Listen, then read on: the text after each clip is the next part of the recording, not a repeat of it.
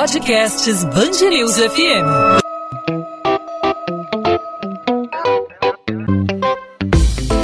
Dois às 20, com Maurício Bastos e Luana Bernardes.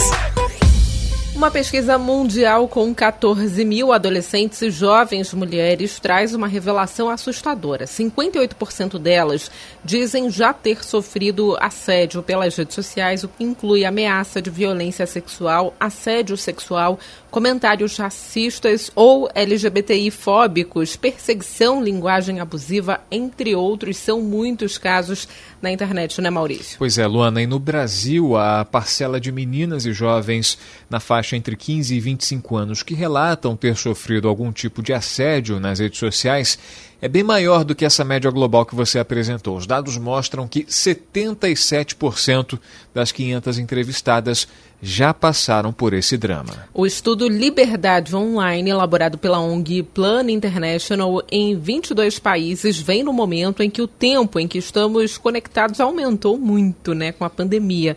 Com escolas fechadas e medidas de distanciamento social, os jovens, mais do que nunca, foram se relacionar no mundo digital. Os problemas mais comuns: linguagem abusiva, ofensas por causa da aparência, o chamado bullying, né? Ainda ameaças de violência sexual, racismo. O assédio pelas redes sociais inclui ainda comentários racistas, LGBTI-fóbicos, perseguição, linguagem abusiva, entre outros, Luana. Sobre esse assunto, nós vamos conversar no podcast 2 às 20 com a advogada Kátia Vita, especialista em direito penal e direito da mulher. Kátia, seja muito bem-vinda à Band News FM. Obrigada por aceitar o nosso convite. Eu que agradeço a oportunidade de estar falando com vocês. Kátia, é, a gente pode dizer que durante esse período de isolamento social, com o aumento aí do, dos nossos relacionamentos pelo meio digital, a, os casos de abuso eles estão crescendo, isso é preocupante. Como que você vê essa situação da pandemia e como esse isolamento pode contribuir aí para aumentar o número de casos? É o momento em que mais que nunca isso precisa ser denunciado, né? Com certeza, o isolamento trouxe muitas vítimas. Muitas mulheres relatam que estão sofrendo esse tipo de esse tipo de crime, esse tipo de situação, e muitas delas têm até vergonha de denunciar ou preferem só bloquear essa, é, é, é, esse suposto autor, né, esse autor, ele, elas preferem bloquear e não denunciar. E isso faz com que essas pessoas dê continuidade a esse tipo de comportamento. Isso é muito negativo para que as autoridades possam punir de maneira efetiva essas pessoas, porque se a vítima não denunciar, somente bloquear, é, essas pessoas vão dar continuidade. Então, o isolamento tem teve um fator muito importante para esse crescimento de, de, comportamento masculino e, e, e, e estamos continuando pela falta de denúncia. Muito poucas denúncias e muitos crimes acontecendo no ambiente virtual. Kátia, na verdade, o que a gente observa nesse mundo virtual, nas redes sociais, esse elevado índice de assédio, né, que essa pesquisa nos revela, é meio que uma extensão do que acontece na vida real, né, na, nos contatos olho no olho, carne e osso, nos contatos mais próximos, na, na vida fora da, da tela do celular, da tela do computador. Né? O comportamento dessa mulher, o comportamento dessa jovem ao presenciar, ao ser vítima, ao testemunhar algo desse tipo, esse comportamento abusivo, esse comportamento criminoso por parte de assediadores. Qual a primeira providência a ser tomada? Você falou em bloqueio do contato, né, o bloqueio virtual para evitar que essa pessoa mantenha contato. Qual a primeira providência que essa pessoa, que essa mulher, que essa jovem deve tomar?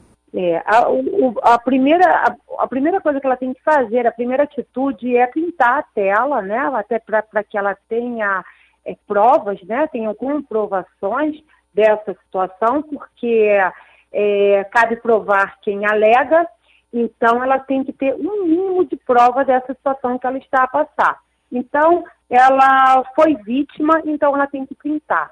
antes de bloquear, é importante que ela tenha um, um, contato maior com essa pessoa, eu tenho um contato assim, dê um pouco de liberdade para essa pessoa para para ela conseguir o máximo de provas e depois, se ela se sentir desconfortável, claro que ela vai bloquear. Mas o mais importante também é, além de ela bloquear essa pessoa, ela avisar ao WhatsApp, ao Facebook, ao Instagram, às redes sociais, para quê? Pra, porque elas também têm responsabilidade na parte civil também sobre aquelas pessoas, porque ali tem uma relação de consumo. Embora as pessoas não imaginam, mas aquele, aquele ambiente virtual, ele é uma relação de consumo nas redes sociais. Então, essa pessoa, ela pode tanto se socorrer da esfera criminal, comparecer na delegacia com todas as provas e também pode buscar é, compensações indenizatórias na esfera civil, colocando tanto o assediador, tanto o criminoso, quanto também as redes sociais que nada fizeram, caso não se, se continuarem inertes né, sobre, sobre essa pessoa, é, ela também é responsável. Então, é, essa, essa pessoa que é vítima, ela também pode também se socorrer do judiciário inclui, é, incluindo também na, no seu polo o, as redes sociais também, por ser responsável solidário ou subsidiário, isso vai ser o juiz que vai determinar. Kátia, nós trouxemos aqui na abertura do podcast que aqui no Brasil é o número ainda muito alto, né? De pessoas que dizem ter sofrido algum tipo de assédio na internet, nas redes sociais. Vou repetir aqui os dados: são 77% das entrevistadas disseram que passaram já por esse drama. São mulheres e meninas né, de 15 a 25 anos. Existe alguma explicação para o Brasil é, estar acima da média global? O que a gente precisa para avançar nesse setor? É, a vítima ela precisa denunciar, porque quando ela vai denunciar, ela não está resolvendo só o problema dela, ela está fazendo um, um acordo pedagógico né, com a justiça e com, essa, com, com esse autor que ele por essa prática, ele não vai só praticar com a Maria ou com a Sônia, ela, ele vai dar continuidade para a Patrícia, pra, porque essas pessoas pensam que o mundo virtual é um mundo que não tem punição. Por quê? Porque é exatamente isso, as pessoas sofrem o, o abuso e não levam para frente, não vão é, se socorrer da justiça. Então, quando você faz um levantamento na justiça em denúncias, são pouquíssimas. Mas as pessoas relatam nas pesquisas que sem se socorrer da justiça. Então, como é que a justiça vai punir essa pessoa? Como é que vão, vamos ter é, julgados, jurisprudência? Como é que vão ter jornalismo falando que o Manuel, o Sérgio, o fulano foi condenado porque fez crime é, no ambiente virtual contra a mulher. A mulher ela precisa denunciar, ela precisa verbalizar, ela precisa não só no, na pesquisa, ela precisa levar isso à frente, ela precisa comparecer na delegacia ou fazer um, um, uma denúncia até virtualmente, porque hoje a gente consegue fazer isso virtualmente. Para quê? Para que essas pessoas, para que esses abusadores, para que essas pessoas, para que esses criminosos saibam que eles não vão ficar impuníveis. Eles podem ter punições sim, eles podem responder criminalmente e podem ainda é, receber uma, uma intimação na sua casa, que muitas vezes são casados, são pessoas que são pessoas bem-sucedidas que não querem ter um oficial de justiça dentro de casa e da sua porta por conta de uma simples brinca brincadeira, né? Porque eles falam isso, ah, foi uma brincadeira, não quis, é, foi uma cantada, foi por eu achar bonita, e não sabe que tem um, um limite. Então, se essas mulheres continuarem inertes, vai continuar crescendo esse número. Kátia, e muitos desses abusadores lançam mão do, justamente do anonimato, né? Do anonimato de perfis falsos que não revelam aí a identidade, que não revelam algo que possa deixar rastros, né? Ainda um terreno pouco habitado, esse terreno dos abusadores punidos. A gente vê é, em relação à Lei Maria da Penha, os agressores de mulheres, agressores é, de adolescentes, pessoas que cometem abuso sexual, a gente vê ao longo do tempo uma reação da sociedade é, mais, é, mais positiva e a gente vê realmente que pessoas estão sendo punidas, mas é o que a gente ainda não observa tanto isso no campo virtual, né? É, com certeza. E o resultado é isso. É, é, é uma crescente é, violência contra a mulher virtual. E, e, e se, se, as autoridades, não, não, depende só da autoridade, porque a autoridade ela não pode estar no inquérito se a pessoa não for lá e falar, se a pessoa não for lá verbalizar, denunciar, porque isso vai depender da pessoa.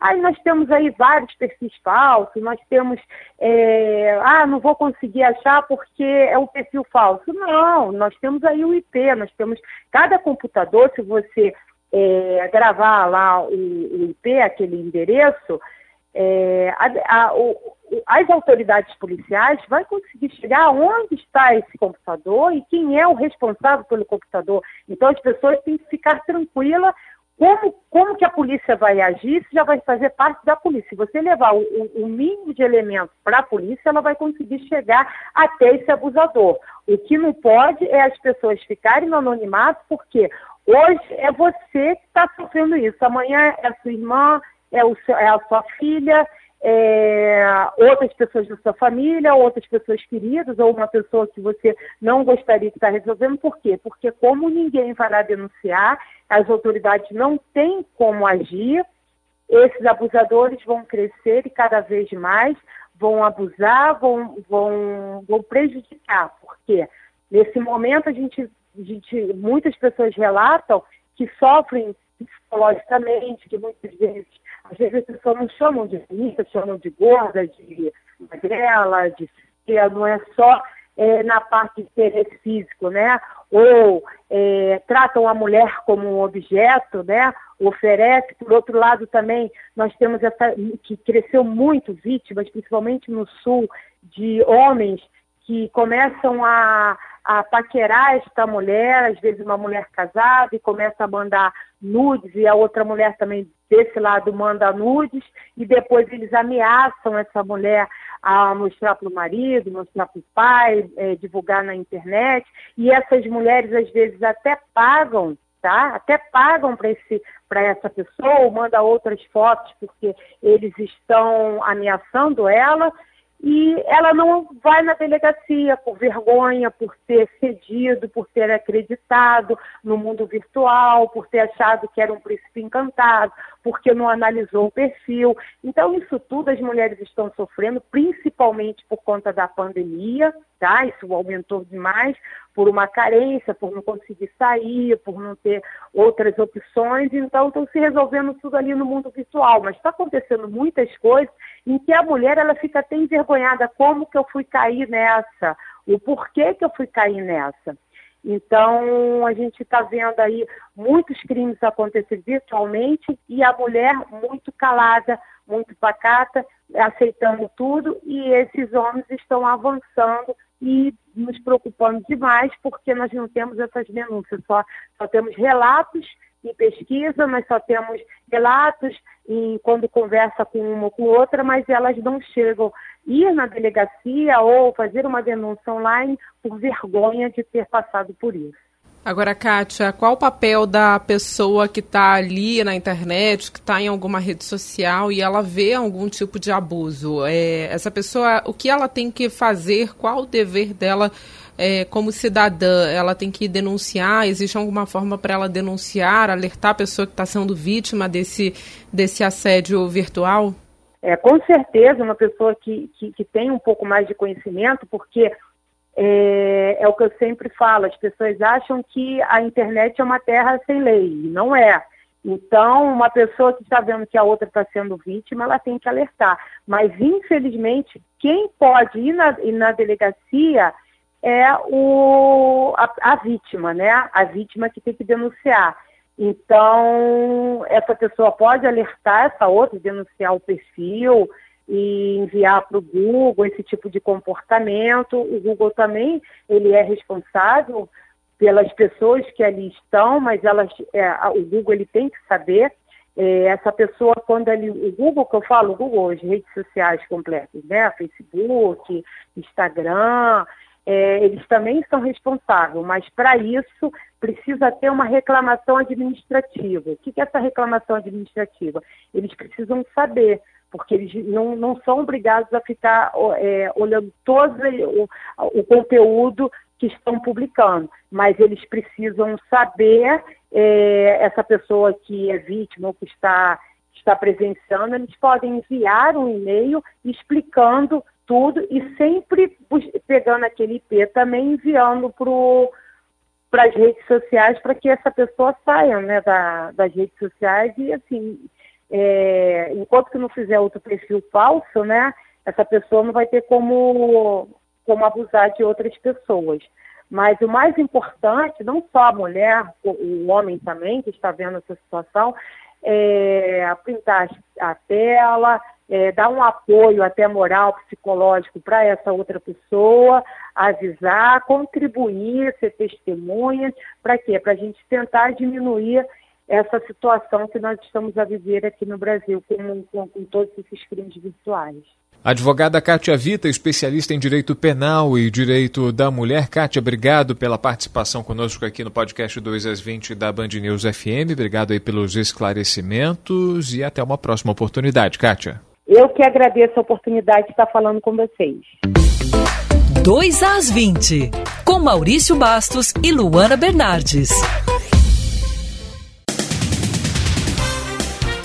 O Tribunal Superior Eleitoral concede liminar ao prefeito do Rio, Marcelo Crivella, para suspender os efeitos da condenação que o tornou inelegível até 2026. Na decisão, o ministro Mauro Campbell Marques apontou uma aparente fragilidade nas provas no sentido da efetiva participação de Crivella no evento narrado.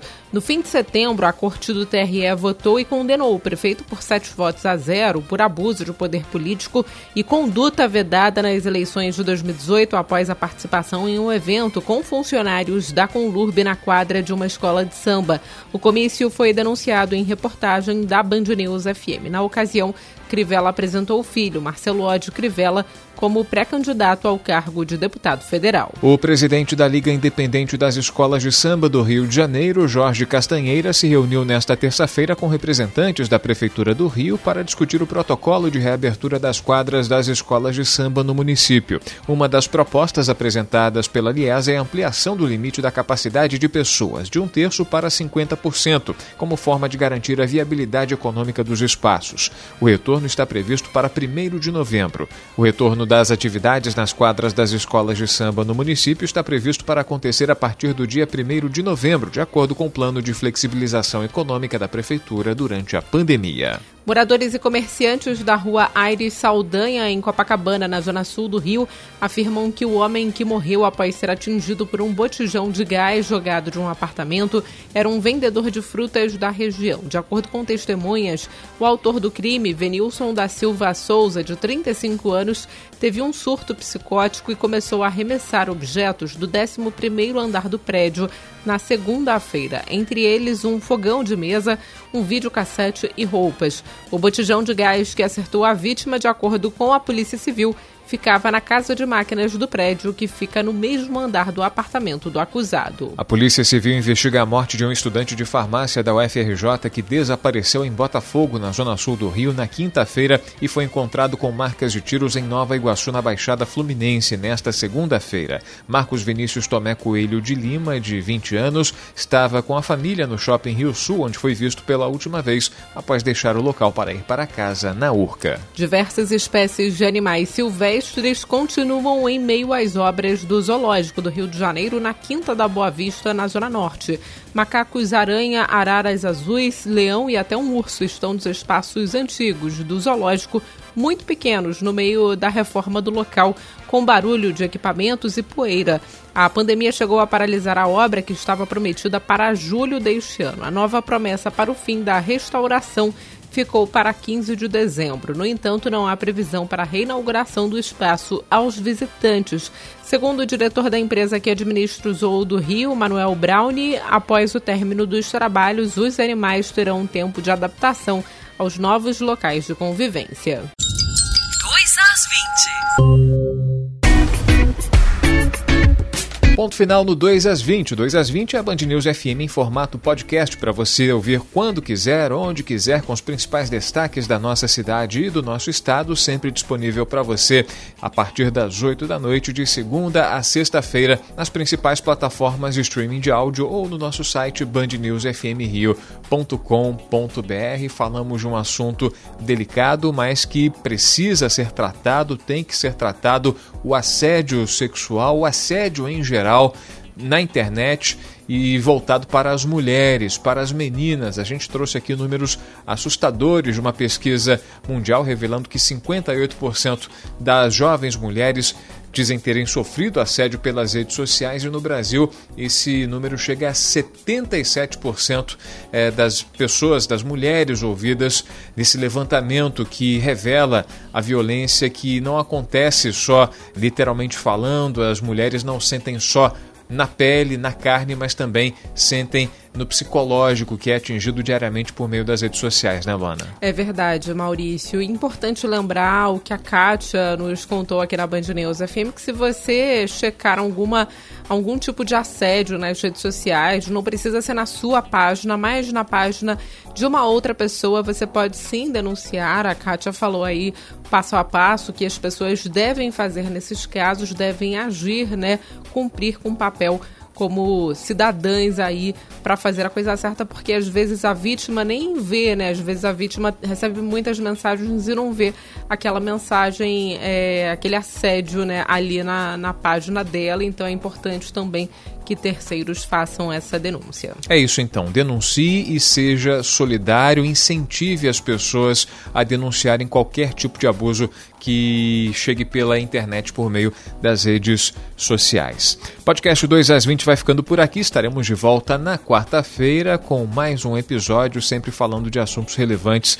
para a nossa cidade para o nosso estado, assuntos relevantes para você, ouvinte da Band News FM. Claro, você pode sugerir assuntos, você pode dar ideias, pode comentar, pode criticar também. Fique à vontade para participar. Pelas nossas redes sociais, você manda o seu recado. Comigo você fala pelo arroba Maurício Bastos Rádio. Com você, Luana. Comigo no Instagram, Bernardes Underline Luana, Luana com desenhos, onde eu falo sobre literatura também, a coluna de literatura que é da Band News FM Rio. E claro, você também pode falar nas redes sociais da Band News FM, é só procurar arroba Band News FM Rio no Instagram, no Facebook, no Twitter. Fique à vontade para participar e para sugerir.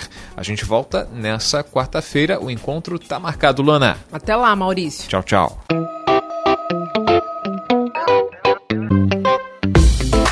Dois às 20, com Maurício Bastos e Luana Bernardes.